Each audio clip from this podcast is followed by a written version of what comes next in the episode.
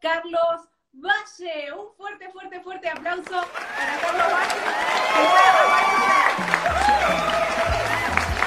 Hola, ¿cómo están? Qué gusto saludarles. Estamos por acá ya listos para este en vivo directamente hasta Argentina. ¿Cómo está, gente? Un gusto saludarte, Micaela. ¿Cómo estás? Muy bien, muy bien. Súper contenta. Eh, la verdad que en, la banda, ni vos ni la banda se quedaron quietos en este tiempo empezaron a trabajar más que nunca, si bien siempre, por lo que estuve viendo, trabajar no solamente hacen música, sino que transmiten el amor de Jesús de distintas maneras, también poniendo las manos, manos a, la obra. Y en este tiempo hicieron una obra muy especial que me encantaría que nos compartas en profundidad un poco sobre la labor que están realizando. Ok, eh, sí, en tiempos de pandemia, nosotros le llamamos amor en tiempos de pandemia, tuvimos la oportunidad de ser partícipes de crear un albergue temporal para personas sin techo que no tenían dónde pasar la cuarentena o dónde resguardarse a través de esto, ya que los cuidábamos de que ellos fueran también eh, un epicentro de contagio.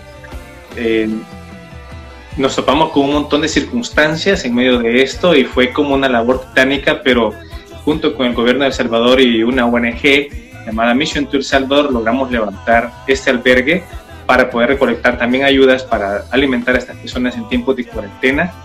Bendito sea Dios, ah, el resultado ha sido, pero eh, exageradamente bueno. Eh, la gente comenzó a tener eh, esa nueva oportunidad, como hay un reportaje que vi que lo habías publicado, ahí dice que este fue como un reinicio para la vida de muchas de las personas, porque sabemos que varios de los que viven en situación de calle, eh, tienen adicciones o problemas de adicciones, ya sea de alcohol o de drogas, y para ellos fue como una pausa en todo y fue como un reinicio en sus vidas que ellos mismos lo testifican de esa manera.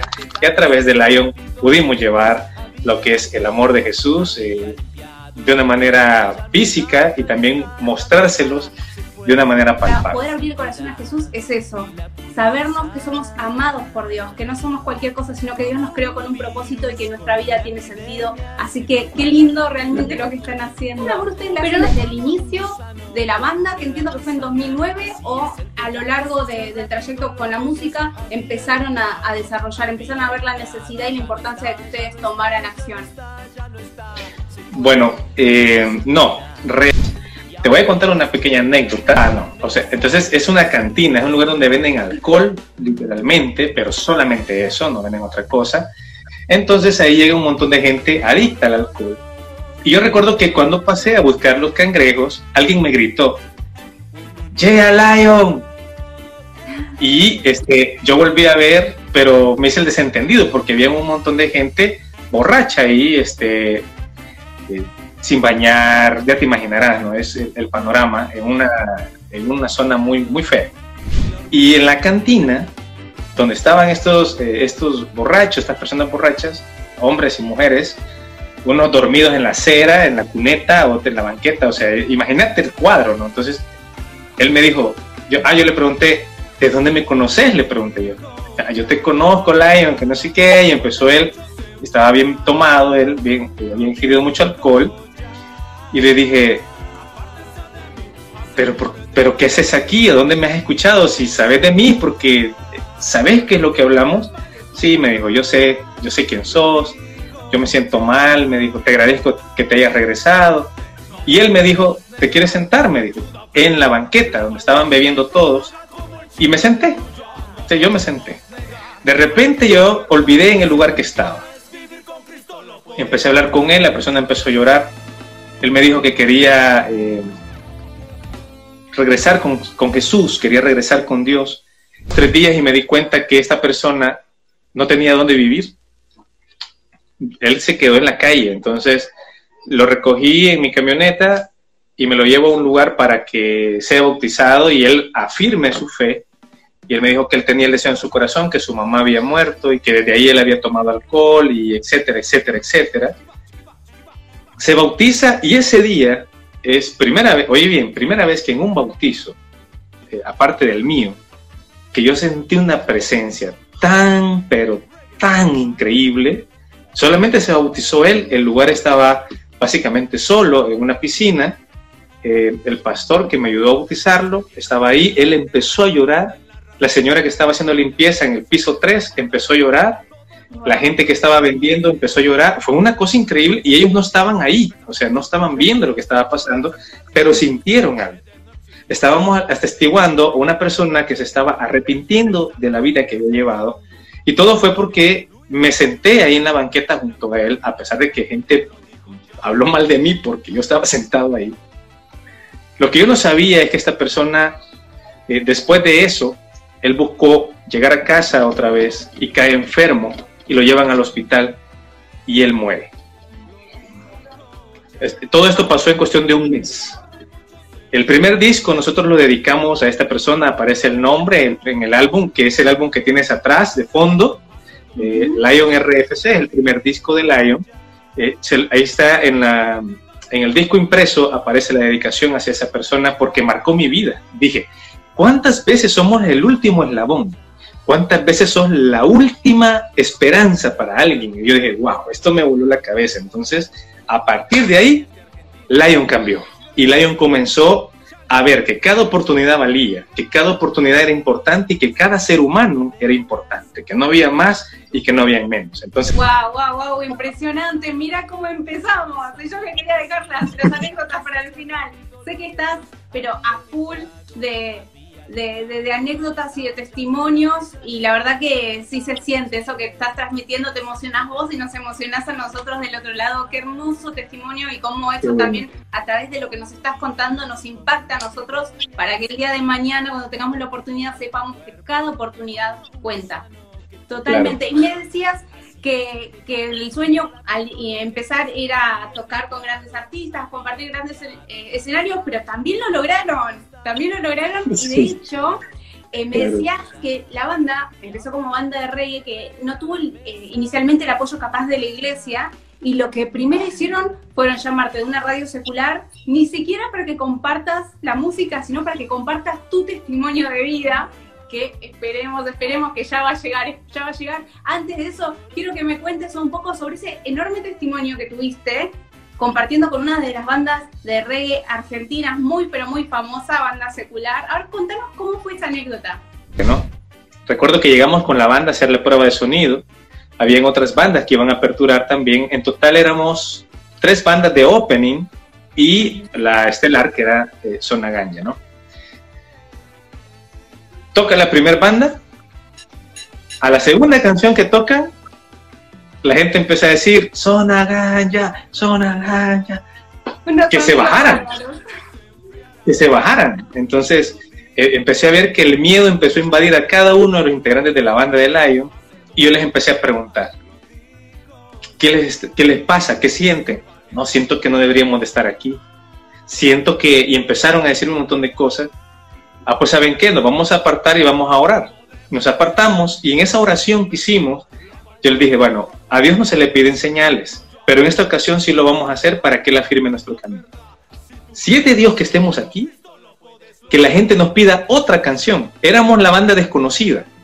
Éramos una banda, y, y sumale que cristiana. O sea, sumale eso, ¿no? Creo que era demasiada señal la que estaba pidiendo, pero yo dije, Señor, si vas a mostrarnos algo que sea clarísimo, no quiero dudas. Entonces, si la gente no pedía otra canción, era señal, señal que no era nuestro lugar. Pasa la otra banda, nos, llaman a nosotros para el backstage, para que subamos, y la otra banda fuimos testigos que a la segunda canción también el público comienza a bajarnos. Y yo, Dios mío. Los nervios comenzaron a salir, los muchachos estaban pero tensos, ya te imaginarás. Y de repente subimos y cuando subimos, no, o sea, era aquel nerviosismo y todo, una banda amateur, en todo sentido. Y comenzamos. Tocamos las canciones, íbamos por la tercera canción. Eh, cada, cada banda tenía para tres canciones. Eh, íbamos por la tercera canción y había un productor secular, el socio del otro productor, que él dijo que no quería que subiéramos, que la gente nos iba a tirar botellas y que se iba a venir abajo todo el concierto por lo que íbamos a hacer nosotros. Eso fue terrible, teníamos todo en contra. Se sube eh, toda la banda, tocamos y todo, íbamos por la tercera canción. cuando yo bajo el micrófono resignado, la gente, y la gente lo pueden buscar ahí, porque está subido, es, es, está subido esto, y la gente comienza a corear a una voz, otra, otra, otra. Y yo, Dios mío, Dios mío. Me gustaría si me puedes contar un poquitito sobre esa canción porque no soy un error, se llama, y la letra realmente es enorme, es enorme porque eh, te escuché hablando también de esa canción y hablas un poco en primera persona. La canción habla acerca de, de mi historia, habla de ese momento en el cual me doy cuenta de que yo había sido un error, que había sido un accidente, que había sido alguien no planeado, pero que en el corazón de Dios sí había nacido para un propósito. Y esto es lo que hablamos y es el mensaje central de todas las canciones de Lion que hablan acerca del propósito. De gritarle al mundo con todas mis fuerzas, con todo mi corazón, con toda mi alma, de que nadie es un error en esta vida y que todo el que ha nacido tiene un propósito importante para cambiar el mundo.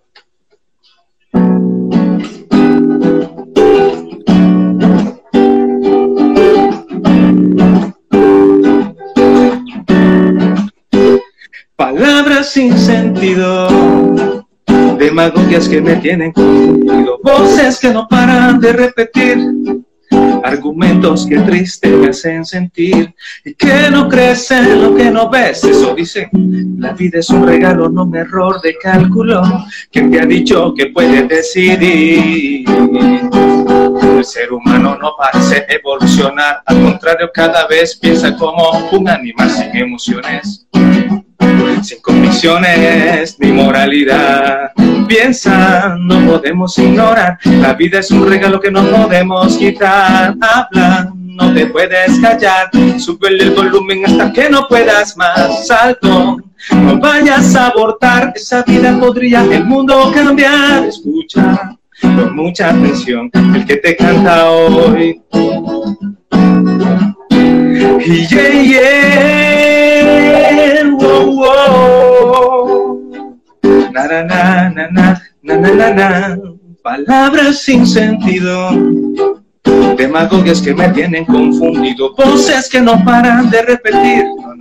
Argumentos que entristecen sentir y que no crecen lo que no ves. Eso dicen, la vida es un regalo, no un error de cálculo. ¿Quién te ha dicho que puedes decidir? Ser humano no parece evolucionar, al contrario, cada vez piensa como un animal sin emociones sin convicciones ni moralidad. Piensa, no podemos ignorar, la vida es un regalo que no podemos quitar. Habla, no te puedes callar, sube el volumen hasta que no puedas más alto. No vayas a abortar, esa vida podría el mundo cambiar. Escucha con mucha atención el que te canta hoy. Oh, oh,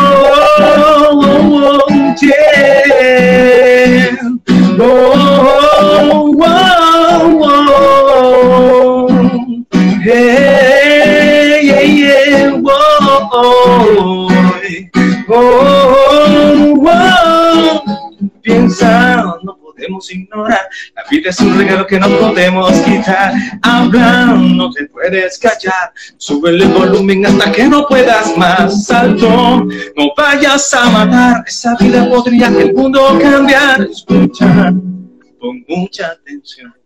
El que te canta hoy es un error de cálculo.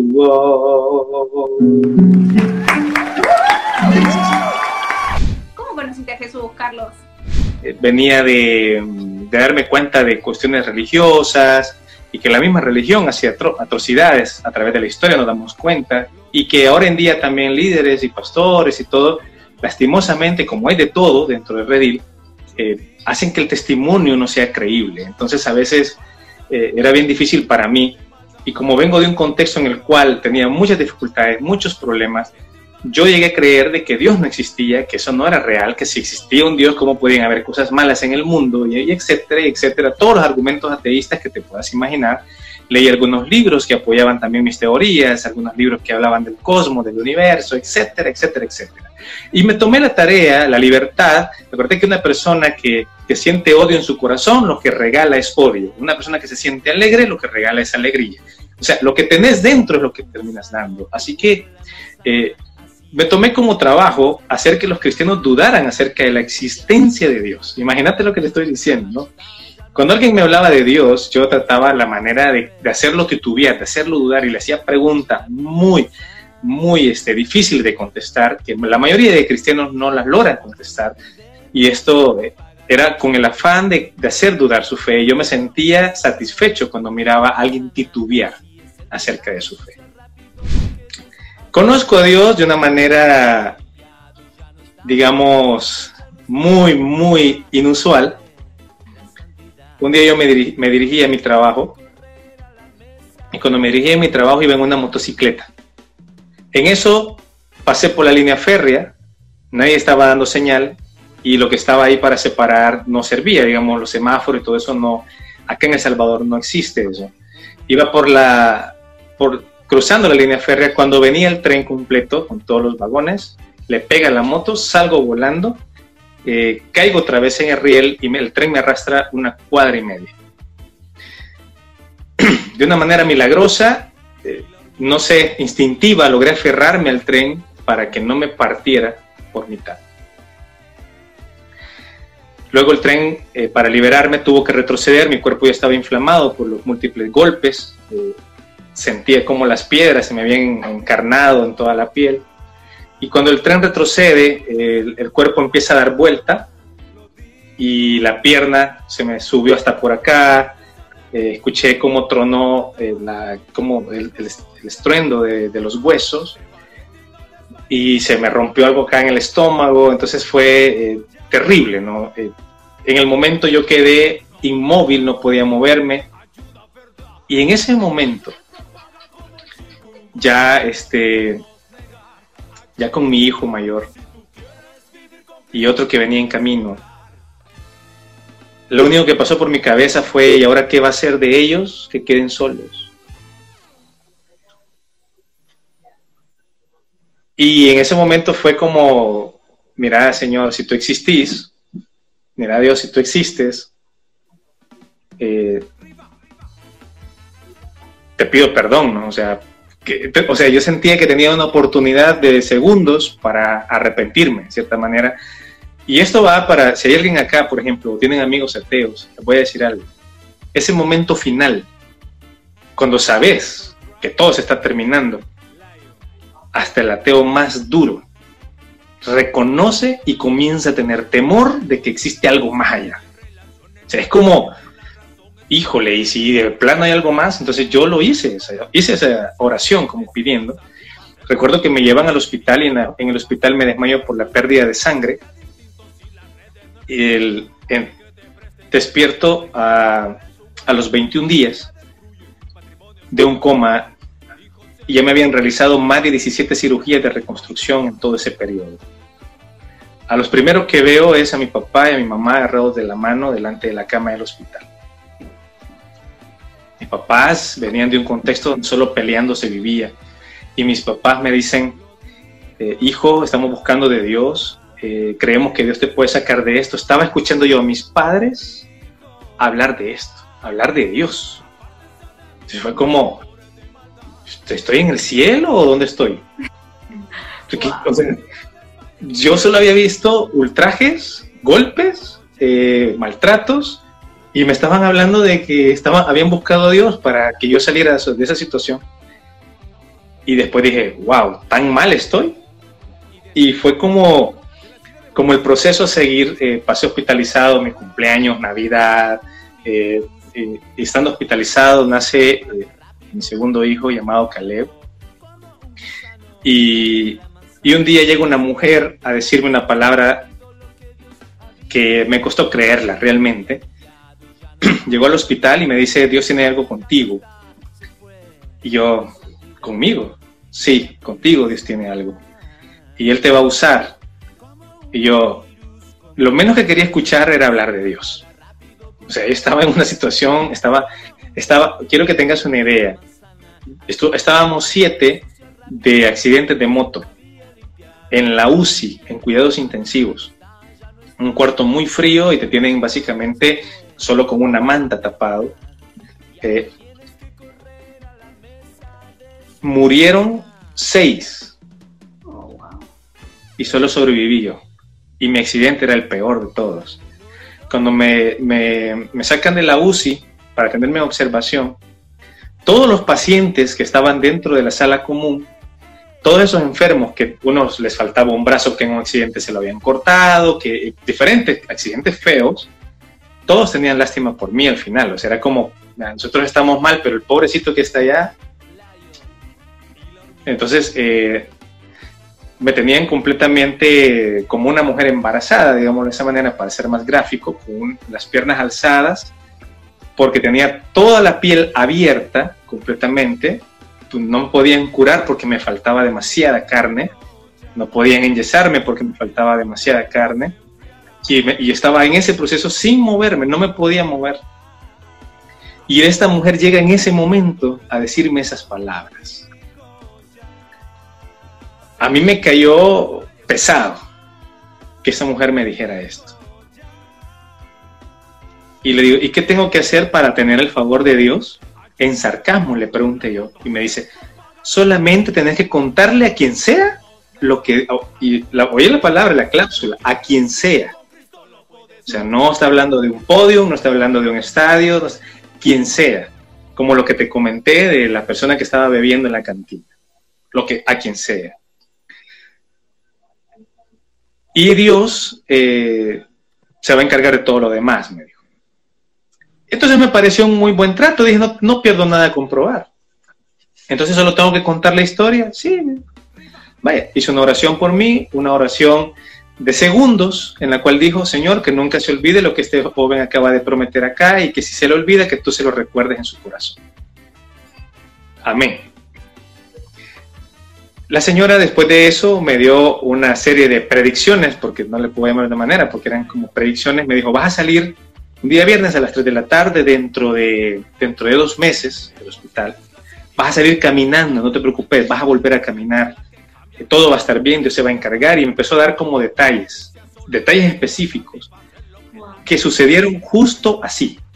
Recuperé el andar, me cerraron todo, y cuando salgo del hospital, lo primero que quise hacer fue narrarle a la gente, cumplir mi parte, me sentía contento, y llegaron unas vecinas a querer saber la historia, ¿no? Porque había salido en televisión, había salido en radio. O sea, me hice famoso por eso. Eh, títulos, sí, el, título decía así, porque como la prensa de El Salvador es bien amarillista, ¿no? Entonces, el título decía así, joven intrépido intenta rebasar tren.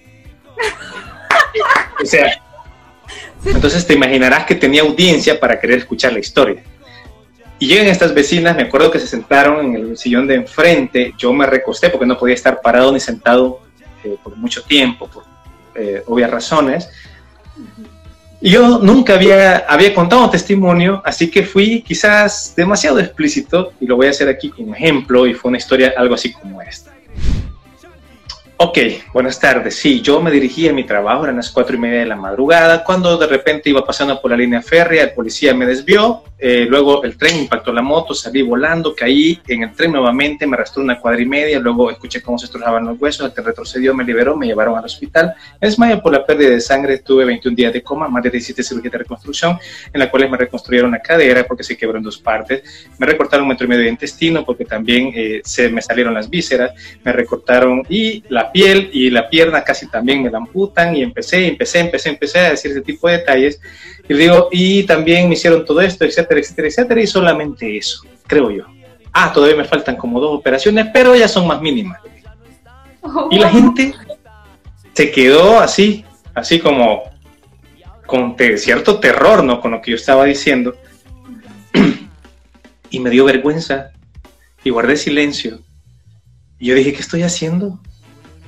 La gente no tiene por qué saber mis intimidades, no tiene por qué saber mi vida personal.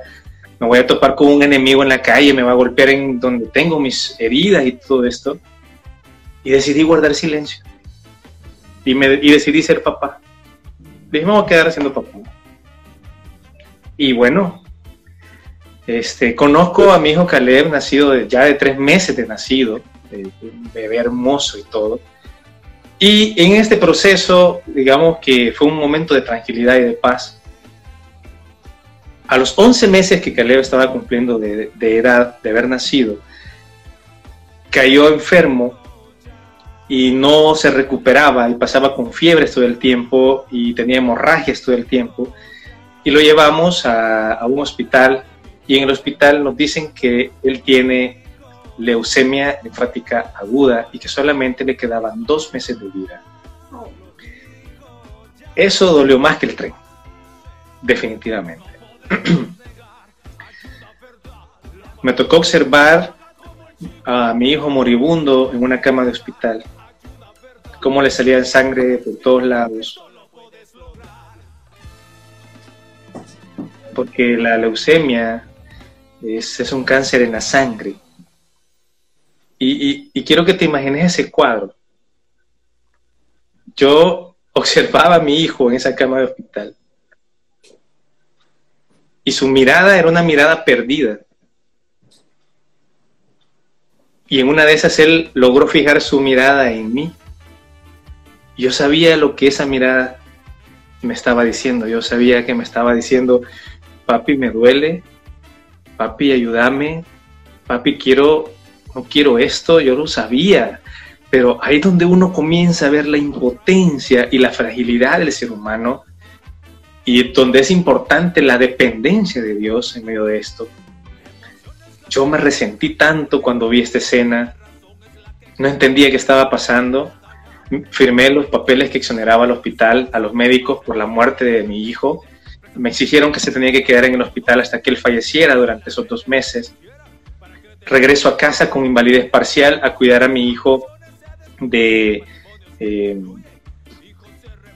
de tres años de edad. Y es, fue una situación tan terrible porque en medio de esto, mientras pasaban esos dos meses, yo esperando la llamada, esa llamada que me iban a decir, que su hijo ha muerto, cayeron otras llamadas. Y una de esas llamadas era donde me estaban despidiendo de mi trabajo. Porque no podía trabajar, no podía seguir. Me dicen, usted tiene que buscar ayuda del Estado para que lo puedan apoyar porque usted no puede seguir trabajando. Así que, ni modo, ¿no? Cuelgo la llamada y inmediatamente yo tenía un niño de tres años a la par que me estaban pidiendo comida. Y no tenía para darle de comer. Cuando hay una enfermedad así en la familia, los que lo han pasado se van a dar cuenta que todo empieza a escasear, porque todo empieza a fraguarse para la enfermedad o para la persona enferma. Es un tiempo muy difícil y me veo acorralado por primera vez en mi vida sin las tres cosas importantes que son para un ser humano. La primera, yo no tenía salud, no tenía salud para ejercer o para trabajar o para ganarme la vida. Segundo, no tenía mi familia, estaba dividida. Y tercero, perdí los recursos. No tenía cómo sostener.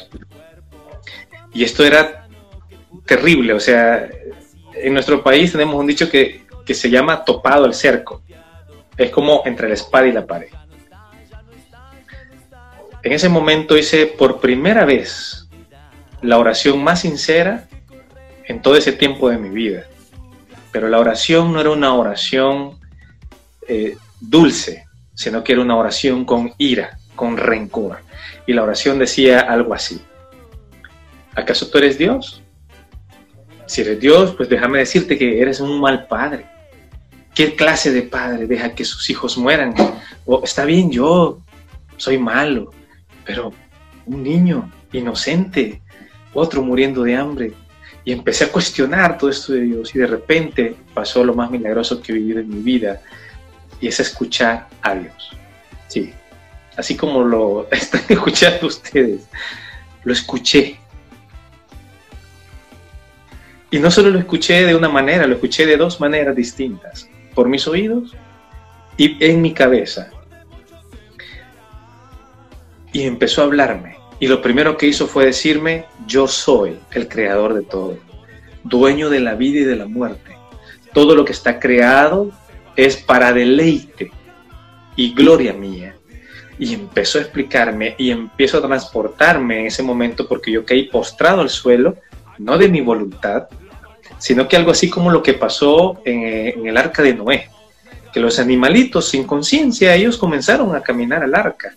Entonces tus células tienen un dueño, tienen un, eh, alguien, un diseñador que es Dios, y que en el momento más preciso, si Dios lo desea así, va a hacer que tus células caminen para donde tienen que caminar, aunque tú no quieras.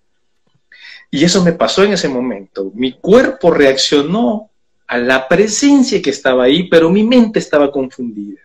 O sea, no era algo que yo estaba eh, decidiendo hacer, simplemente mi cuerpo lo hizo. Justo como el arca, como esos animalitos. Entonces yo estaba postrado ahí, confundido, con temor, el cuerpo me temblaba horriblemente, aparte que era imposible físicamente para mí postrarme, no podía agacharme, pero ese día sí lo tuve que hacer porque fue obligatorio, ¿me entiendes? Fue una cosa terrible.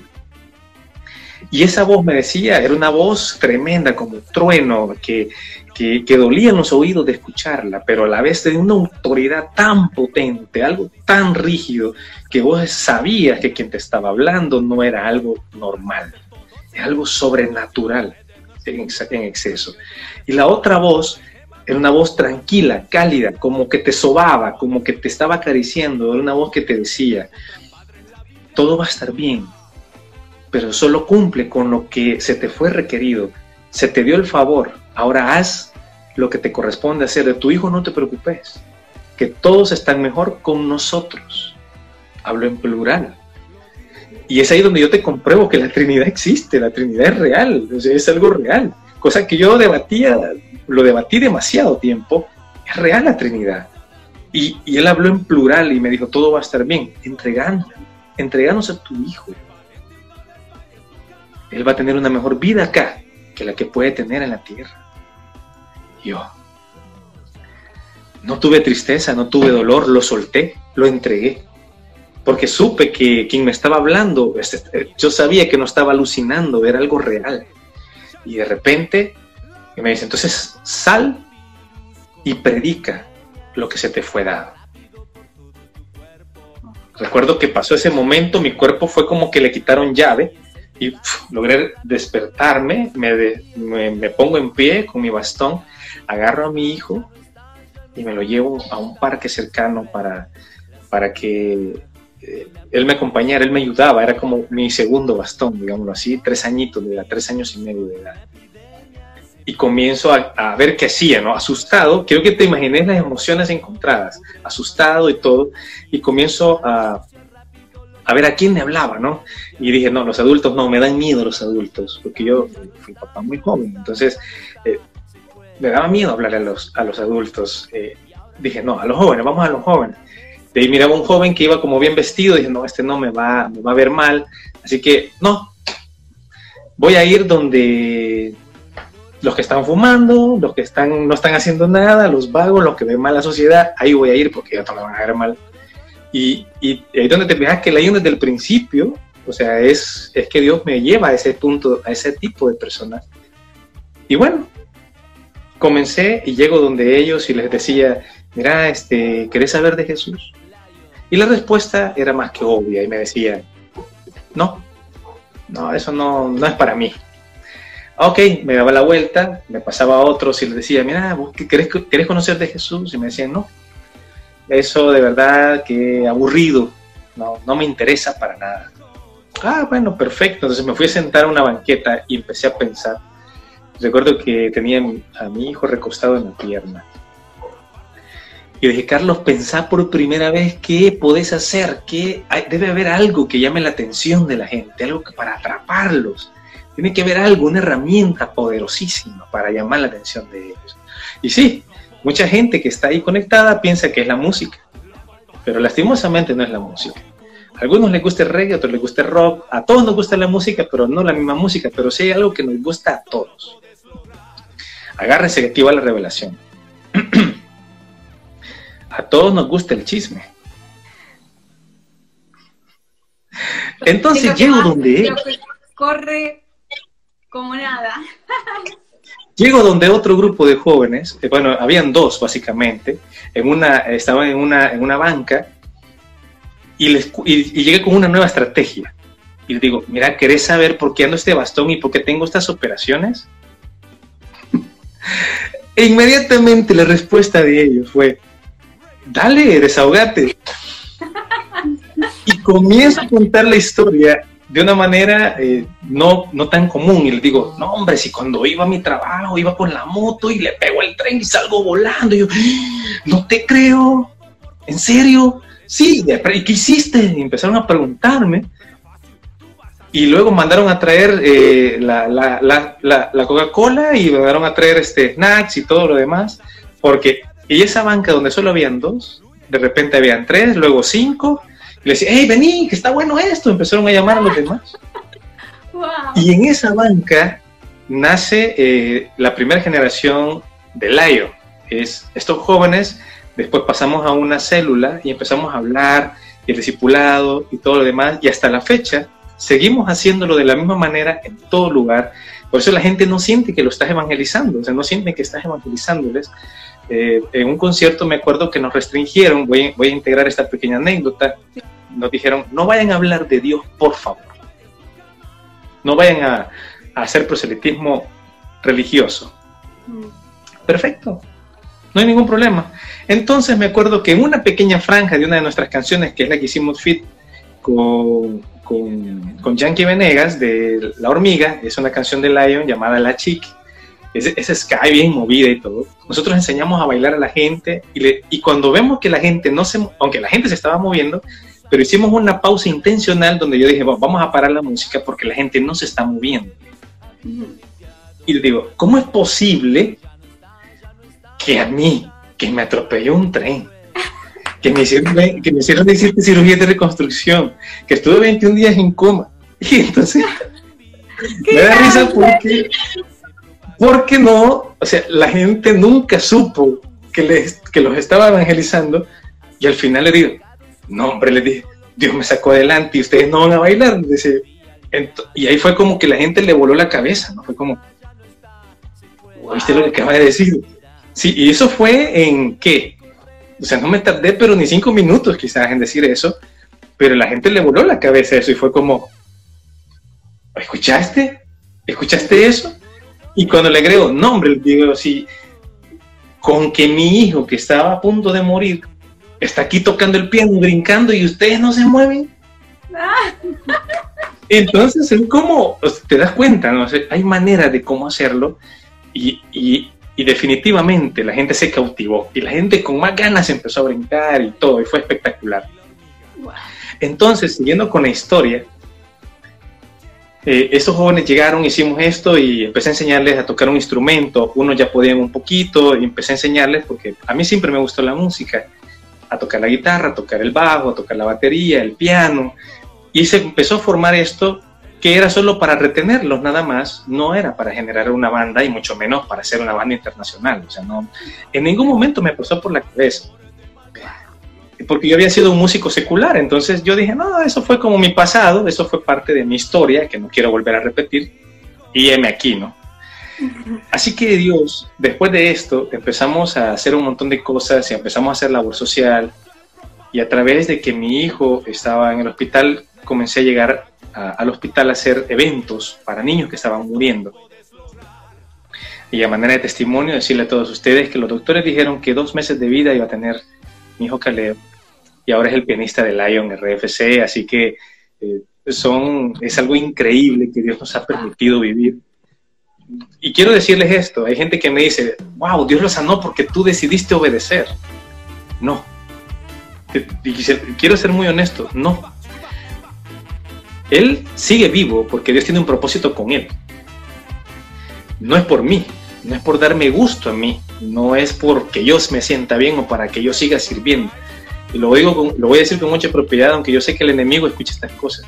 Aunque me faltare uno de mis hijos, aunque me faltara uno de mis mejores amigos, yo seguiría cantando del amor de Dios justo como lo hago hoy. Porque no depende de eso, ya, ya descubrí quién es el dueño de la vida y de la muerte. Ya descubrí que la muerte sí te puede traer un momento de tristeza por la ausencia física de alguien, pero a la vez tiene que traerte gozo si esa persona pasó a mejor presencia. Entonces te das cuenta de que sí hay una vida después de esto. Entonces es como, como que te motiva así, decís, ok, entonces vamos a alcanzar la mayor cantidad de vidas para que estemos el día de mañana bailando reggae en el cielo. Así que, así, así, así, así, que esa es parte de mi historia hasta el día de hoy. Seguimos en pie de lucha y a la gente porque está viendo esta transmisión, pedirles que siempre oren por Lion, eh, que creo que es la parte más valiosa que nosotros eh, podemos tener de parte de la gente. ¿no?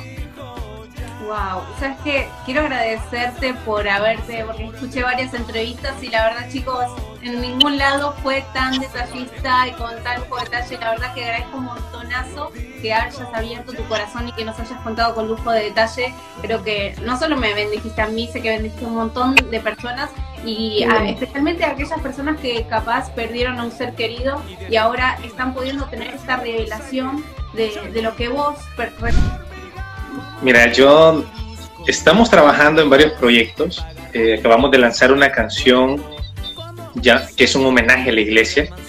Lo que pasó después de eso fue que el Señor me llevó a enamorarme de la iglesia, ¿no? a enamorarme de, de la familia, porque la iglesia viene a ser familia.